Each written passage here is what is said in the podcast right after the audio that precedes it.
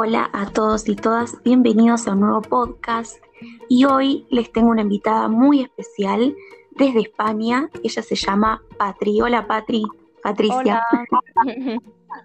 ¿Cómo estás? Bien, deseando contar contigo lo que tenemos que hablar. Bueno, hoy vamos a hablar del machismo en los fandom. Sobre todo las críticas que reciben las películas que interpretan mujeres. Contame. Pues a ver, lo primero, para el que no lo sepa, un fandom, ¿vale? Es, eh, se le llama así, pues, a la comunidad fan que hay dentro de, pues, lo que sea, una película, un videojuego, libro, lo que sea, ¿no?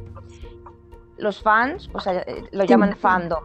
Pues bien, dentro de ese fandom siempre hay una comunidad que por desgracia no acepta muy bien el hecho de que haya mujeres o, personas racializadas, LGTB, pero bueno, lo de hoy vamos a hablar es del tema mujeres. El problema que tienen muchas veces, eh, a ver, dentro de los fandoms, como digo, es que hay algunos que son machistas declarados, que son los que yo llamo incels, ¿vale? Y luego están los que no son conscientes y tienen micromachismos. Por ejemplo, suele pasar esto en sagas, por ejemplo, vamos a hablar de Star Wars, que Star Wars es una saga de fantasía donde hay aliens que hablan, aliens que portan armas y a nadie le extraña. Por ejemplo, Baby Yoda, muchos lo conocerán del Mandalorian, es un bebé que tiene poderes en la fuerza, que puede curar, que puede levantar cosas y a nadie parece extrañarle. En cambio, ¿qué pasa? Llega una mujer que, es, que ha vivido sola en un planeta desierto, un planeta peligroso, que ha sido abandonada de niña en ese planeta donde se ha criado sola, pero es extraño que no sea inútil. Lo ven extraño porque es una mujer. Una mujer normalmente, según ellos, mm, tiene que ocupar un segundo plano, como por ejemplo pasaba como la princesa Leia, que aunque era una, una líder, el protagonista era Luke. Padme igual era una líder, sabía luchar, pero el protagonista era Anakin. Ahora la protagonista es Rey. Rey es verdad, desde mi punto de vista, que la han inflado demasiado a veces, pero sobre todo la última película, pero empezó muy bien, ella tuvo sus fallos, de hecho, eh, lo recordaréis, eh, ella pierde, pierde con Kylo Ren y él la secuestra. Entonces ella no es que sea súper invencible. Hay gente que dice, no, es que es forzado porque ella sabe hacer de todo, ella sabe coger un arma y sabe luchar con la espada Jedi desde el principio. Vale, Luke tiene un entrenamiento con un casco, cinco minutos. Y Luke, pues mm, debe ser que como dirán, pues es hijo de Anakin, cosa que al principio, cuando se estrenó las películas, todavía no se sabía la primera película, pero lo ven bien, porque total es un chico que es granjero, que en teoría no debería saber nada de eso, pero bueno, compramos, vale. Luego el chico, Luke, también sabe eh, llevar naves, bueno, se supone que es buen piloto, dicen que ha practicado con las de sus amigos, vale, pero de ahí a saber justamente el punto débil de la estrella de la muerte y ser capaz de esquivar a Darth Vader, eso es de tener un talentazo, no de haber entrenado solamente un poquito con las naves de tus colegas. Y Anakin también desde pequeño mm, era un piloto que era la leche, ¿sabes? O sea, sabía ahí hacer de todo.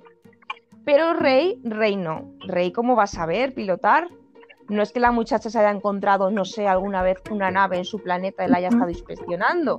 No, ella es una mujer, ella no tiene por qué saber hacer eso, es forzado, es agenda. Les encanta usar la palabra agenda, agenda política, agenda feminista que se supone que obligamos a que haya mujeres, no es como si fuera algo natural, no somos el 50% de la población, no.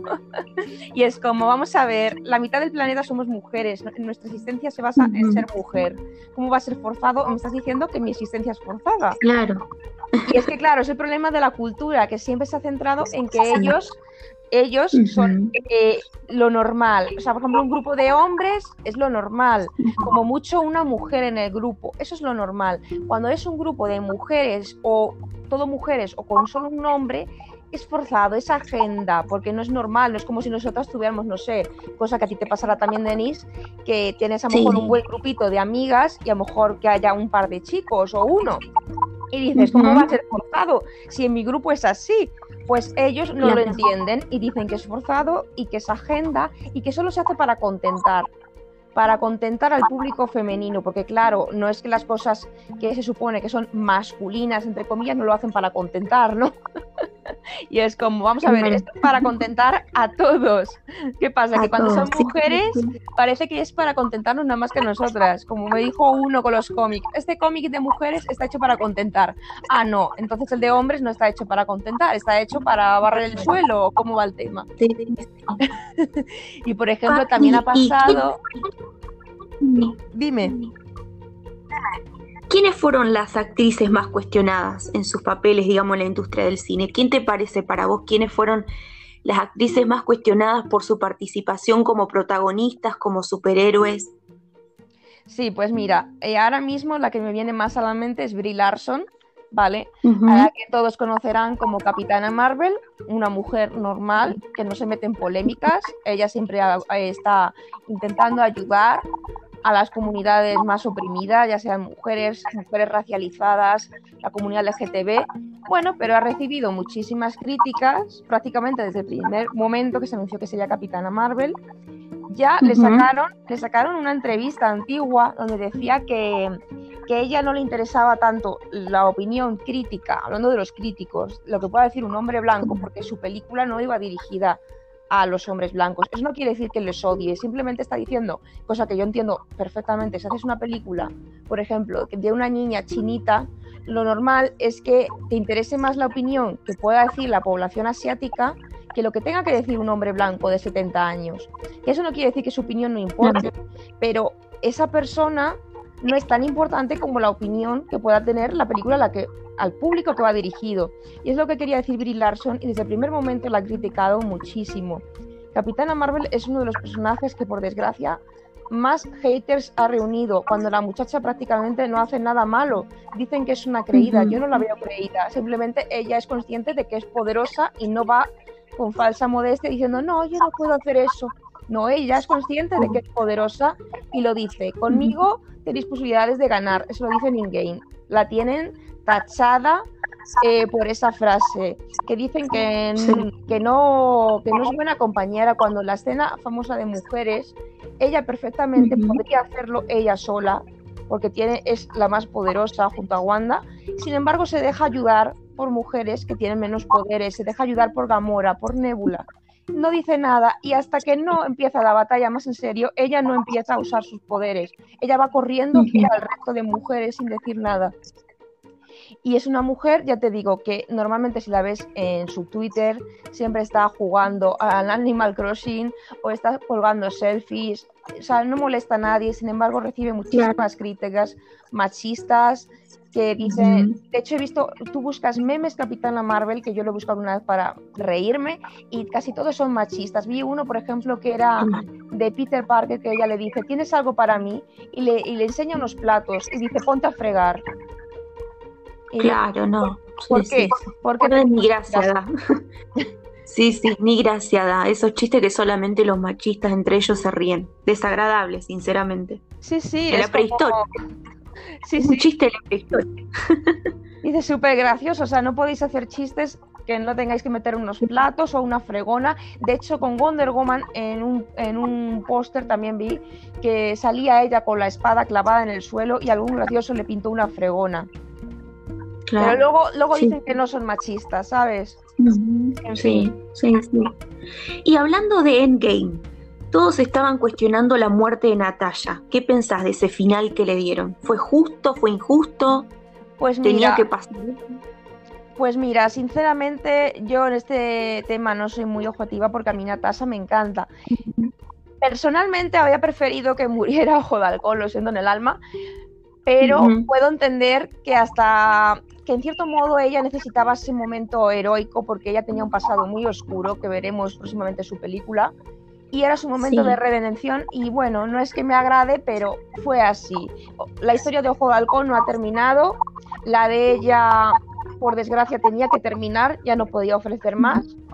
Y bueno, mm, lo que sí me ha molestado es que no se le diera el reconocimiento que merecía, como por ejemplo si hubo con Tony, con Iron Man, que le hicieron un super entierro, en la película de Spider-Man todo lleno de pinturas, en su honor todo el mundo le recuerda con mucho cariño. A, a Natasha además que la echan brevemente en un vídeo de estudiantes, en la película de Spider-Man, de los que han perdido y ya está. Y es como ella yo creo que merecía más porque era la primera, la primera mujer de los Vengadores, la primera mujer en tener un papel activo en la saga y es como en la escena famosa de mujeres, yo creo que ella debería haber estado ahí la primera, porque fue la primera mujer la que dio permiso a que todos los demás aparecieran, por así decirlo. Y, sí me molestó un poco en ese sentido que ella no estuviera, pero bueno, entiendo que, que tenía que ser la historia así, que la historia de Ojo de Halcón tenía que seguir con su entrenamiento con Kate. Y bueno, a ver qué nos depara el futuro. A ver si puede volver. Oye, quién sabe. Yo soy. Yo soy. Todavía tengo la esperanza en la. Como ahora van a explorar lo del multiverso y tal, las realidades alternativas. En otras realidades, eh, Natasha sigue viva. Entonces, pues, quién sabe, a lo mejor para un evento grande, en plan Secret Wars o algo de eso, que pueda aparecer, yo no pierdo la fe del todo. Sí, no, igual, yo también. Aparte, me dolió mucho más la muerte de ella que la de Tony, tengo que decirlo. A mí Tony me dio mucha pena, pero Natasha también, porque me pareció que no fue reconocida como merecía, ¿sabes? Por lo demás, muy valiente fue muy valiente, ella consciente, y además que ella no sabía si iban a ganar, cosa que Tony sí tenía más la seguridad. Él se murió con esa tranquilidad de que habían ganado. Natasha no, Natasha se sacrificó con la esperanza de darles más tiempo y de conseguir una gema, pero realmente no sabía si iban a ganar y aún así lo hizo y me pareció una muerte más heroica que la de Tony en ese sentido.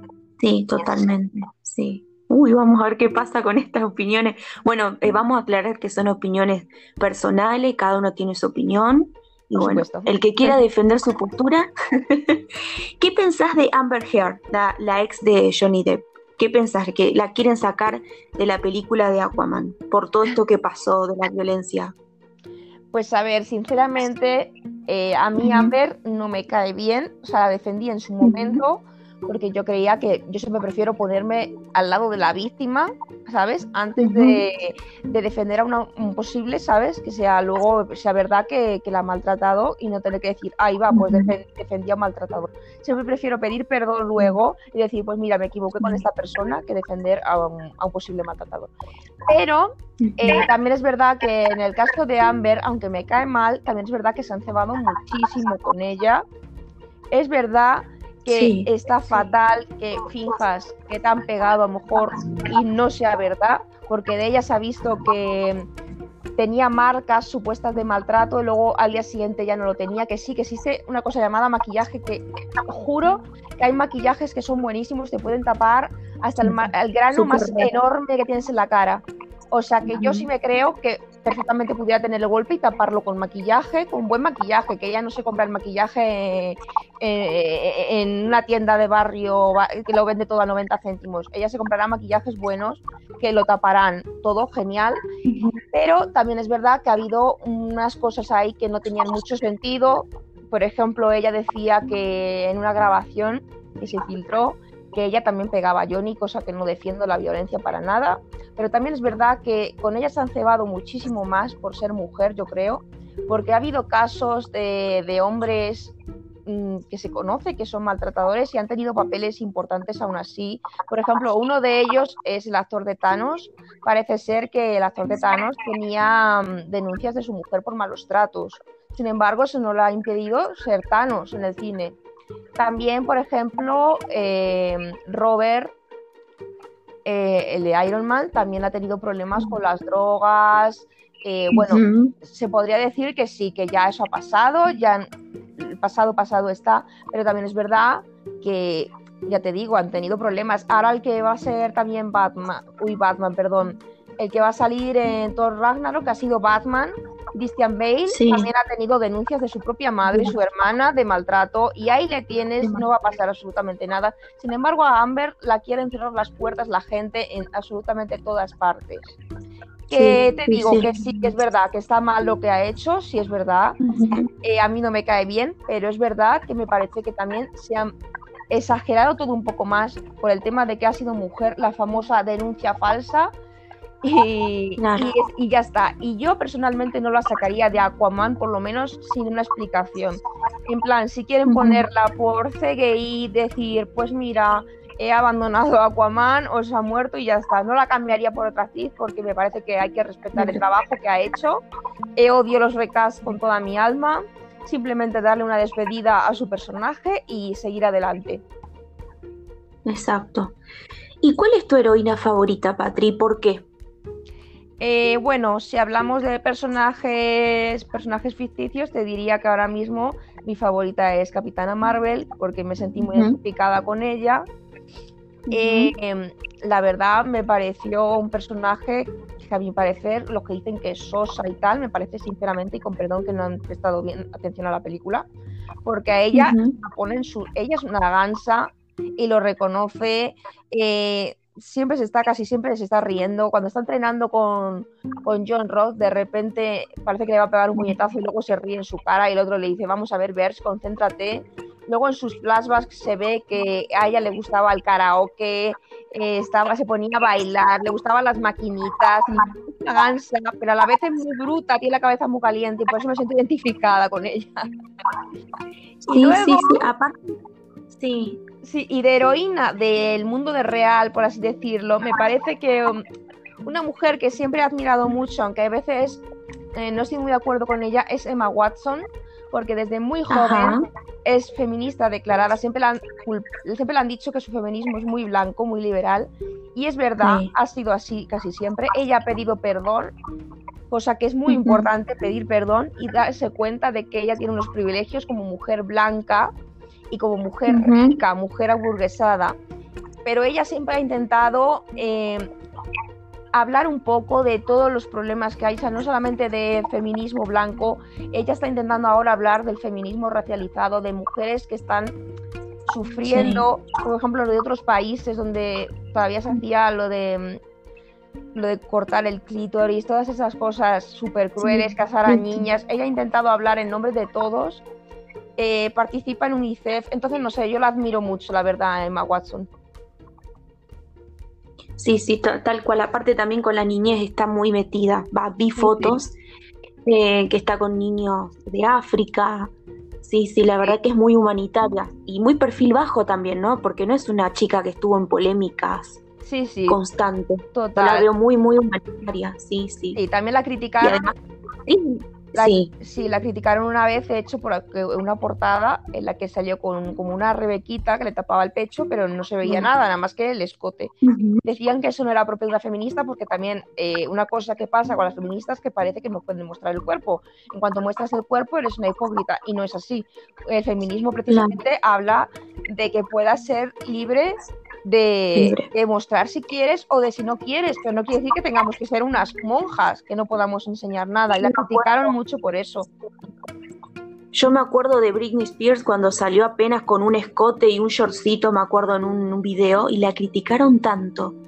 Qué épocas, menos mal que pasamos esas cosas, esas épocas. Pues donde se opinaba que la mujer mostraba un poco más de el cuerpo, ¿viste? Que era un escándalo. Y yo miro ahora los videos y me río, digo, no puede ser que se la haya cuestionado de esa forma en sus videos. Sí, pero porque y así como... Mm. A las mujeres siempre se le va a ver, siempre se le va a buscar mil cosas. Es como lo que decíamos antes de las películas. Para que una película de una mujer, eh, ya desde el primer momento que anuncian que va a haber algo protagonizado por una mujer, empiezan a poner, bueno, espero que no sea forzado, espero que no sea por agenda, que tenga una buena historia, que justifiquen de dónde vienen sus poderes, cosa que yo he visto con películas de hombres que no ha pasado. Con películas de hombres lo único que dicen que esperan que sea buena. Ya está. Sí, y eso... En el, en el caso de la Mujer Maravilla, por ejemplo, que, dejó de ser la compañera de batalla, esa damisela en apuros, que pasó a ser protagonista, ¿qué pensás de, las películas de Wonder Woman?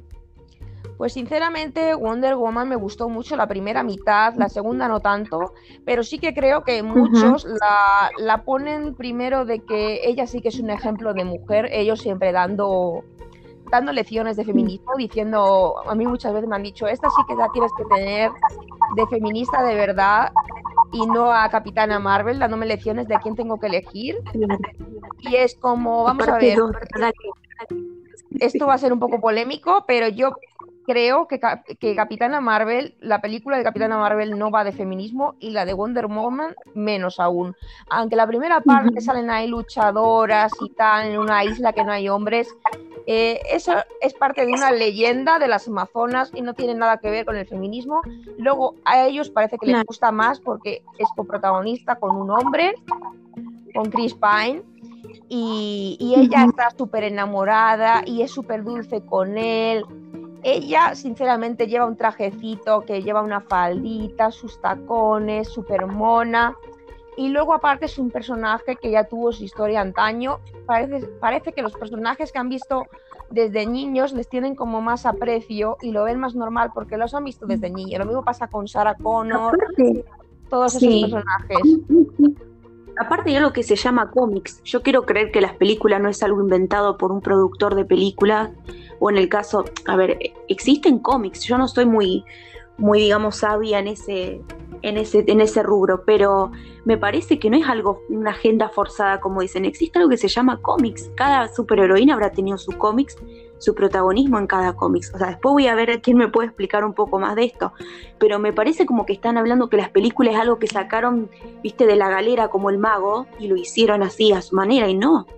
Me parece que todo tiene como un antecedente, un antepasado. En este caso los cómics. Sí, sí, por ejemplo pasó con She-Hulk cuando anunciaron la serie de She-Hulk y cuando anunciaron también que Natalie Portman iba a ser Thor, muchos echaron la mano a la cabeza, que era agenda, que no sé qué, y es como existen los cómics de hace más tiempo, o sea, no es forzado, existen.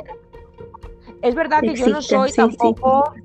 Yo prefiero que se inventen personajes nuevos a hacer la versión femenina de un personaje. Aunque la historia sea completamente diferente, la verdad no me mola mucho eso de, por ejemplo, Batman Girl, Batman Woman, eh, uy, Batman iba a decir, Batwoman, Batgirl, eh, She-Hulk, todas esas cosas, como que prefiero un personaje femenino nuevo, pero bueno, dentro de lo que cabe, está bien, pues mira, tampoco pasa nada si tiene su contraparte. También puedes sacar la contraparte de un hombre, o sea, de una mujer, hacerle hombre, no me importaría. Por ejemplo, el viudo negro, no me importaría.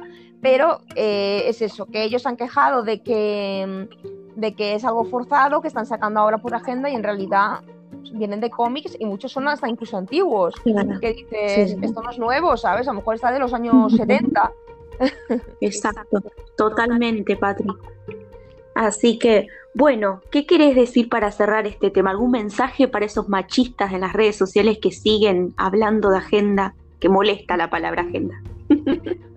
pues que tengan la mente un poquito más abierta. Si pensaban así, que espero que hayan cambiado un poco de opinión. Por ejemplo, que se den cuenta lo que he dicho de Rey o de Capitana Marvel, que son personajes, les den una oportunidad, que ellos dicen que ha sido que sí por agenda, que sí tal, a Brie Larson igual, que le den una otra oportunidad a la muchacha, porque realmente eh, ellos se sienten como amenazados por esta clase de mujeres, no son una amenaza, el feminismo no se trata de eso, no se trata de quedar por encima. Y simplemente que nosotras también tenemos derecho a tener nuestra propia representación en el cine, simplemente. Por ejemplo, también criticaban mucho de las cazafantasmas. Para mí las películas de cazafantasmas de hombres tampoco es que hayan sido, eh, yo que sé, gloria bendita que hayan profanado esa maravilla. Sinceramente, las veía películas para pasar el rato y fantasmas de mujeres iguales para pasar el rato, tampoco es para tanto. Tienen miles de películas de hombres, tampoco tienen por qué quejarse por cada película de mujer que salga diciendo que es forzado o agenda. Que se den cuenta que las mujeres son el 50% de la población, existimos y también tenemos derecho a tener representación, igual que las personas LGTB o las personas racializadas. Ya está, nadie les va a quitar su papel se tiene que terminar eso de que los superhéroes para los nenes y las princesas para las nenas. Porque yo ahora veo muchísimas niñas vestidas de Spider-Man y me parece genial. Si les gusta que se vistan así, o niños disfrazados de princesa, me parece genial que cada uno sea lo que quiera hacer, ¿no es cierto? Ese es el mensaje, me parece. Total, aquí se tiene que acabar también un poco lo de que parece que, que muchos lo dicen, por ejemplo, videojuegos, que no quieren manejar a una mujer porque no se pueden sentir identificados con una mujer. Mira, yo he manejado toda la vida, he sido gamer, he manejado hombres, personajes masculinos que te sientes identificado porque al final eh, muchos videojuegos lo que cuentan es una historia y si te sientes identificado con la historia, ¿qué más da lo que tenga entre las piernas? ¿Qué más da cuál sea su género? Entonces, simplemente que se den cuenta que, que, aunque sea un personaje femenino, eso no quiere decir que tú no te puedas sentir identificado, que no puedas quererla y simplemente que le des una oportunidad porque es bastante absurdo decir que porque es una mujer ya has forzado esa agenda y ya te, te niegas rotundo a quererla y ya buscas mil excusas para decir que por qué no te gusta y, empiezas a decir que esto es forzado, que no debería hacer esto, que no debería saber lo otro, cuando, ya te digo, en hombres ni se lo cuestionan. Es como sabe hacerlo porque es hombre y ya está. Ya está, totalmente, Patri. Bueno, yo te quiero agradecer por, por, dar la voz de un montón de chicas que seguramente hay mujeres que, quieren hablar esto y por ahí lo hablan entre amigas y no se da a conocer para el público masculino porque también tengo eh, muchos mutuals que les va a interesar escucharte y que espero que con mucho respeto puedan opinar sobre, sobre, este, sobre este podcast. Así que te quiero agradecer, eh, sos una gran chica, eh, una genia, como digo yo. Y bueno, nada, muchísimas gracias, en serio, por participar. A ti y a todos los oyentes. gracias por haberme invitado. A ver si podemos tener otra charla en un futuro. Me gustaría invitarte para hablar de las princesas de Disney. Ese es un tema que también me interesa mucho, que, que vos también tenés bastante conocimiento. ¿eh? perfecto, cuando quieras. bueno, Patri, un beso grande. Dale. A ti, gracias. Bueno, y yo también me despido y les quiero decir a los hombres, sobre todo a los machistas, que las mujeres vamos a seguir haciendo películas. Me incluyo como si yo fuera actriz. Las mujeres van a seguir haciendo películas, van a seguir en la industria del cine por muchos más años. Así que los despido hasta, hasta otro podcast. Muchísimas gracias por escuchar.